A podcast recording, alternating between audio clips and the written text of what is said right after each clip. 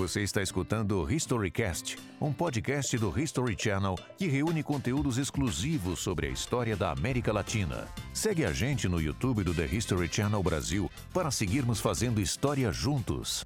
Refletindo sobre a história de nosso continente, achamos que os campos de batalha são o único cenário onde se decidiu o destino dos povos. Mas há outros campos que também nos definiram.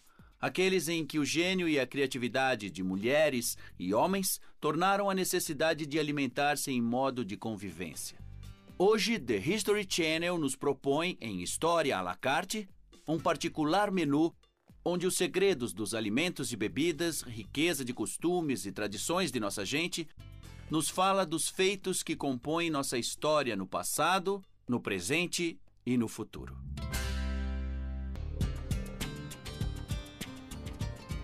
Estamos em Guadalajara, capital do estado de Jalisco, no lado ocidental do México. Um dos mais importantes estados do país, devido à riqueza de seu solo, sua história e suas tradições. A região é mundialmente conhecida como a terra dos peões, rodeios e arenas, mariachis e tequila.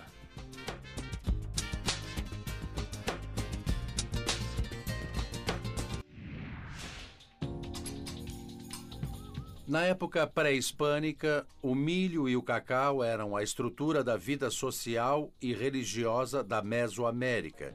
Por outro lado, a grande variedade de clima e grupos étnicos resultava em uma grande gama de tradições culinárias. Uh, como exemplo dessas tradições culinárias diferentes é que os maias tomavam chocolate quente e os astecas o tomavam frio. A água abundante, o clima temperado e a variedade de frutos atraíram para esta região diversas tribos durante o século X, como os Nauas, os Cocas, os Xiximecas e os Tarascos, que desenvolveram métodos primitivos de agricultura.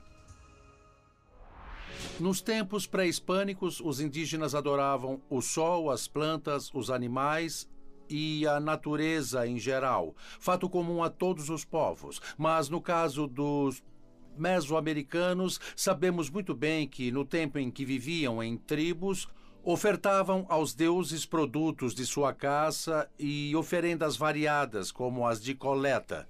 Quando se tornaram sedentários e agricultores, passaram a oferecer aos mesmos deuses os produtos iniciais da colheita. História à la carte. Uma estrada de asfalto sai de Guadalajara, chegando a Tequila. Os magueis, planta de que se tira o vinho de mesmo nome, tingem de verde os declives escarpados. Diga, Dom Pepe, então existem muitas variedades de agave, é isso? Correto, que eu saiba há mais de 200 variedades de agave. E qual é esta aqui? Esta é a Tequilana Weber, variedade azul que dá Ah. tequila. E é só essa? Nesta região, só. Há outras variedades? Existem outros tipos de agave, como o maguey, do qual se tira uma aguardente chamada pulque, é do México Central. Existe também uma outra aguardente, mas essa é muito forte, produzida em Oaxaca, chamada mescal. O conquistador Cristóbal Inhate, ao chegar a esta terra, teve de enfrentar no início os indígenas que se defendiam erguendo barreiras na colina de Teotihuacan. Mas depois se integraram. Os frades franciscanos, liderados por Frei Juan Calero, povoaram o local e fundaram em 15 de abril de 1530 Santiago de Tequila.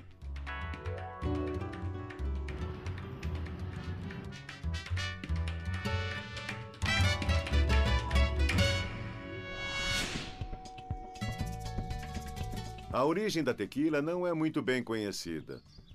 Conta a lenda que os primeiros indígenas que se assentaram em Jalisco foram surpreendidos por uma tormenta e se refugiaram numa caverna.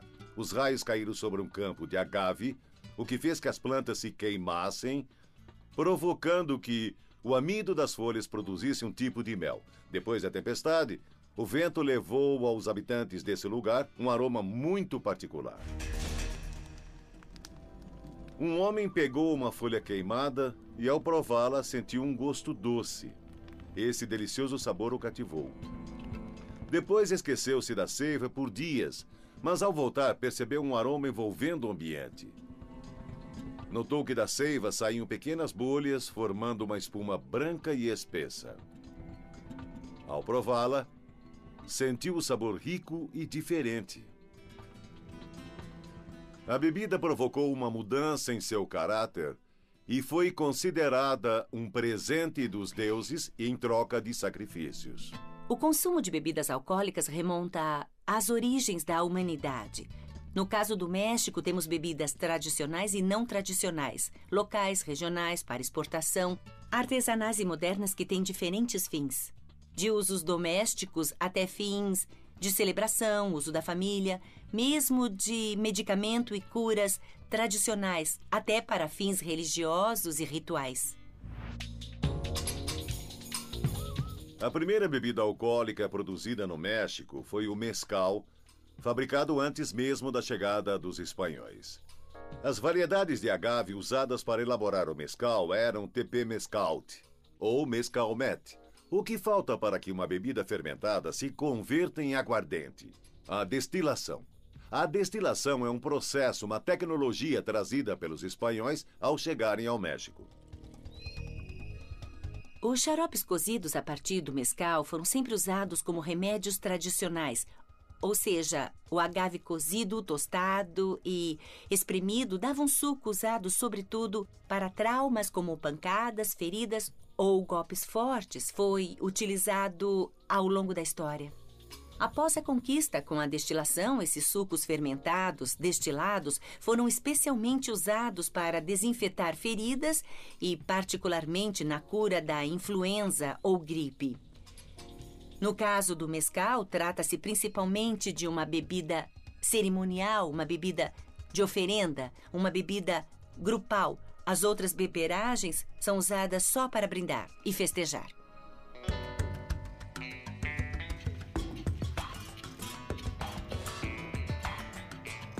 Uma das destilarias mais antigas, uma destilaria de tequila, e foi fundada em 1873.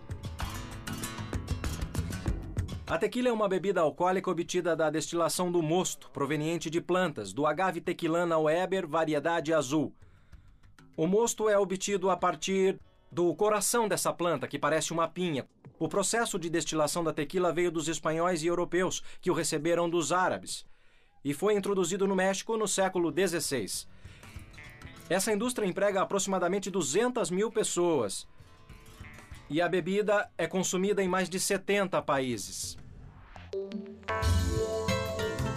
Em 1552, Bernardo del Castillo escreveu que um gole de vinho faz um chefe dizer que quer como governador o Barba Roxa.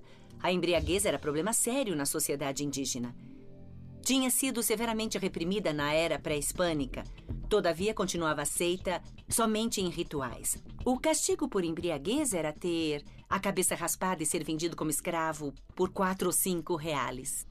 Com a palavra tequila, chamamos a bebida, a população de origem hispânica localizada a 60 quilômetros de Guadalajara e o vulcão que se eleva ali perto e que na antiguidade foi muito ativo. Tequila também é o nome de um distrito de Jalisco fundado em 1872, com capital nesta cidade. Assim chamada devido ao progresso com a indústria do famoso mescal.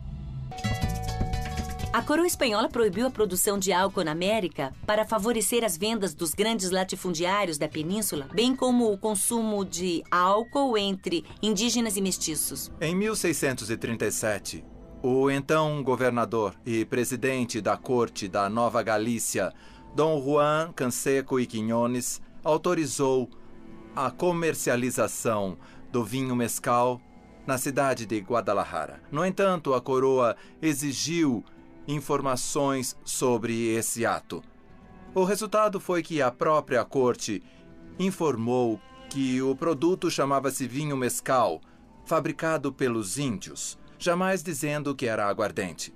Desse modo, conseguiu que em 1673 a rainha Mariana da Áustria autorizasse a produção e comércio do vinho mescal, desde que a verba assim oferida se destinasse à produção de água na cidade.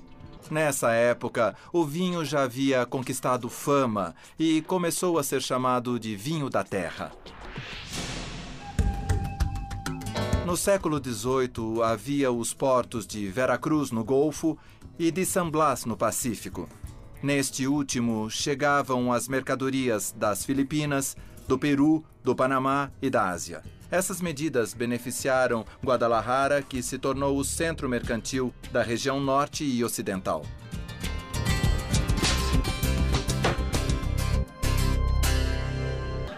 No fim do vice-reinado, existiam 16 municípios na Tequila. O corregedor de Nova Galícia deu a José Antônio Cuervo terras no que hoje seria Tequila. O filho, José Maria Guadalupe, recebeu de Carlos IV, em 1795, a primeira licença para produzir mescal. Em seguida, a filha dele casou-se com Vicente Albino Rojas, a quem passou a administração da fábrica e a posse quando morreu. Vicente não tolerava o nome do sogro na indústria Cuervo. Trocou por La Rojenha, iniciando o costume de batizar suas fábricas com o nome do proprietário na variante feminina, La Guarrenha, La Gallardenha, La Rojenha. Em meados do século XIX, chegou à destilaria de Antônio Gomes Cuervo um empregado, Cenóbio Salsa, um jovem vindo de Tecolotlã. Consolidado o governo de Porfírio Dias, firmou-se o mercado nacional, nasceu a estrada de ferro e Dom Cenóbio Salsa, então, resolveu adquirir terras de modo a integrar a produção agrícola da matéria-prima do agave azul tequilano com a destilação.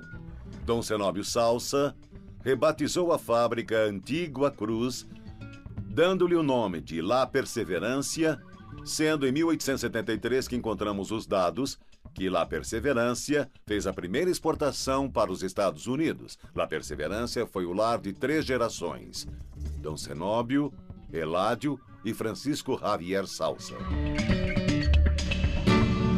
Os empresários de tequila foram os últimos a sair.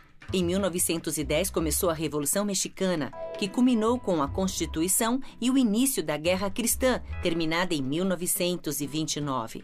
Só então os empresários de tequila migraram para Guadalajara de modo a proteger-se da insegurança e dali passaram a administrar as empresas.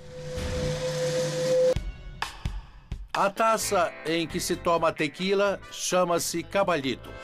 Contam que esse nome se deve a quando os fazendeiros saíam a cavalo, levavam consigo dois recipientes, um deles com água e o outro com vinho mescal. A tequila era servida em um chifre oco de touro que eles levavam pendurado a tiracolo e que diziam servia para beber a cabalito. No final do século XIX, Guadalajara teve grande crescimento de população com a vinda de estrangeiros que aqui chegavam para realizar atividades comerciais. O deslanche cultural, econômico, político e religioso tornaram Guadalajara a segunda cidade mais importante do país. Já no século XX, a tequila desenvolveu muito seu comércio, impulsionando o crescimento econômico da região e do país. Mas a aceitação e prestígio que adquire em outras latitudes teve a consequência de que os produtores tenham de proteger a tequila de imitações que atentam contra o reconhecimento alcançado por sua qualidade.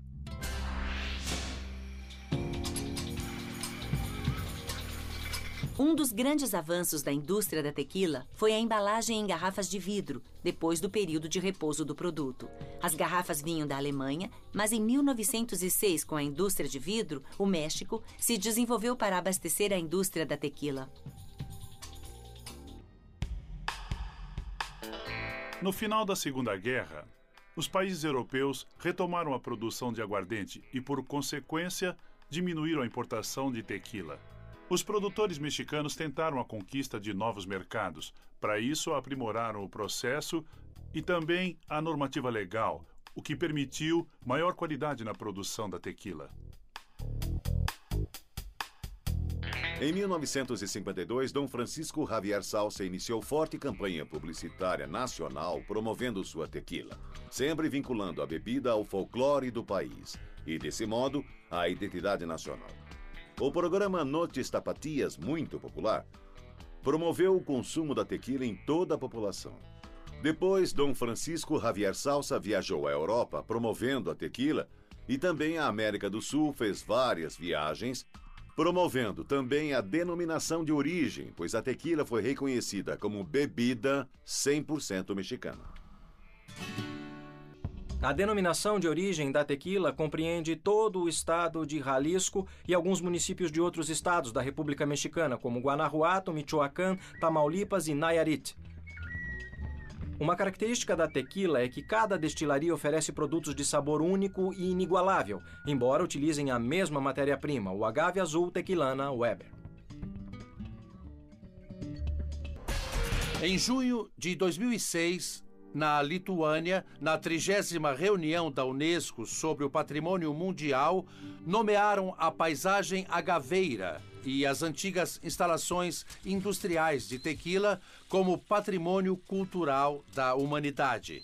Trata-se do primeiro bem cultural mexicano a receber qualificação sob a rubrica de paisagem.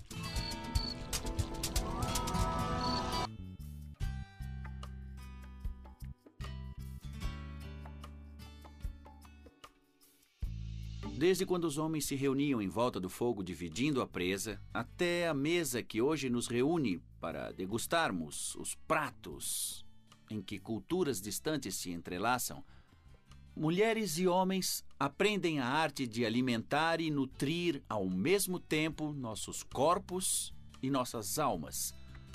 Por isso, ao escolhermos no cardápio a nossa bebida favorita, ou o prato que desejamos conhecer, mesmo sem saber sua origem, estamos fazendo um pouco de história, expressando quem somos, quem fomos e quem queremos ser. Sou Bruno Bitir para The History Channel. Este foi um conteúdo exclusivo do History Channel. Segue a gente no YouTube do The History Channel Brasil para seguirmos fazendo história juntos.